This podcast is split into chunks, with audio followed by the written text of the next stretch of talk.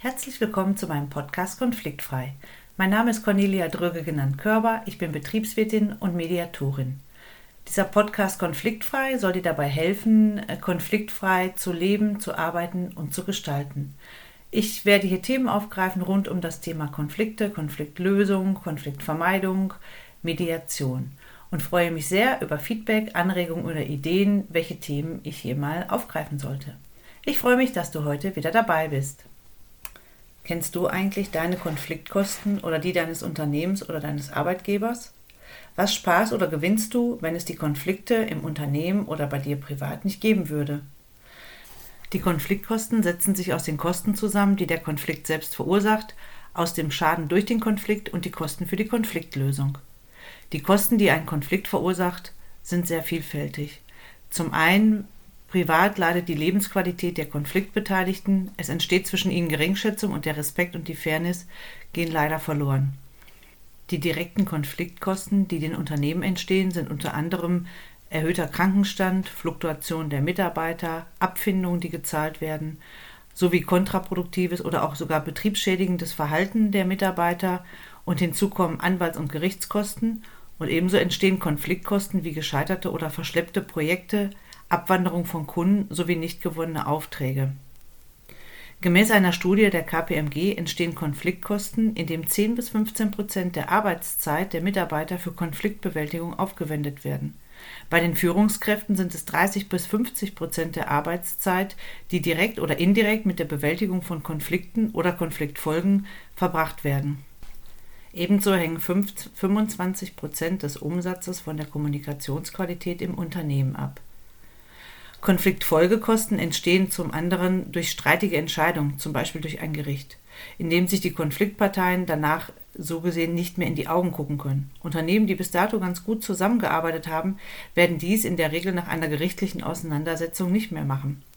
Zudem werden neue Teammitglieder gebraucht und im Privatleben spaltet sich ein gemeinsamer Freundeskreis. Die Gründe für Konflikte sind sehr vielfältig.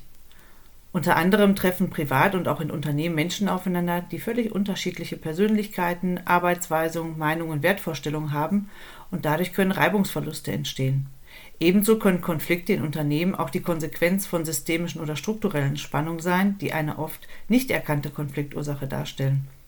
Zum Beispiel kann ein überlastetes System keine entspannten Mitarbeiter haben.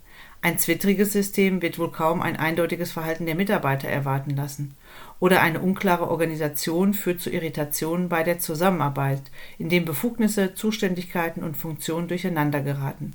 Somit kommt es dann zu Spannungen und Reibereien, die von den Konfliktparteien als persönliche Angriffe bewertet und auch stellvertretend miteinander ausgetragen werden. Die Frage ist jetzt, wie geht man am besten mit dem Konflikt um? Der erste Schritt ist natürlich, dass man, wenn man solche Auswirkungen ähm, im Unternehmen oder auch im Privatleben bemerkt, dass man dies auch den Konflikten zuordnen kann und das nicht einfach dem Markt oder dem gegenüber der Konfliktpartei ähm, zuordnet, dass die natürlich schuld ist und man selber nichts dazu kann oder dass das Unternehmen auch für sich erkennt, dass es keine äh, mangelhaften Mitarbeiter hat, die immer nur Probleme verursachen, sondern dass das Unternehmen oder die Strukturen oder das System ähm, insgesamt die Probleme hervorrufen. Nachdem das dann erkannt worden ist, dass äh, die Probleme oder die Konfliktkosten auf, auf den Konflikten basieren, wäre es ratsam, eine Mediation durchzuführen oder sich Unterstützung bei einem Berater mit einer Mediationsausbildung oder einem Mediator zu holen. Die Mediation kann nicht nur als Verfahren, sondern auch als Methode angewendet werden. Das bedeutet, dass wenn man zum Beispiel ähm, feststellt, dass man Konflikte hat in einem Team und möchte die gerne auflösen, dass man nicht unbedingt das Team äh, einladen muss zu einer Mediation, sondern ähm, man könnte es irgendwie auch anders benennen und die Methoden oder Tools der Mediation dort einsetzen. Auch das wäre natürlich schon mal ähm, sehr hilfreich. Der Vorteil wäre einfach auch, dass es äh, nachhaltig geprägt ist. Zum anderen gibt es auch noch weitere Vorteile, ähm, sich für eine Mediation zu entscheiden. Man hat einmal geringere Kosten, als wenn man es durch Gerichte ähm, klären lässt. Und es ist eine zeitnahe Lösung möglich und auch ein Berater, den man sich dann selber ja, aussuchen kann, ob der auch zum, oder Beraterin, ob der auch zum Unternehmen passt, weil die Chemie sollte auch hier natürlich stimmen, sowie die Expertise des Beraters sollte vielleicht auch zum Unternehmen passen, dass er oder sie schon Erfahrung in diesen Bereichen oder in dieser Branche ähm, ja, gesammelt hat. So viel für heute. Also Mediation kann Menschen und Unternehmen helfen, Konfliktkosten zu reduzieren. Vielen Dank fürs Zuhören und bis bald. Liebe Grüße.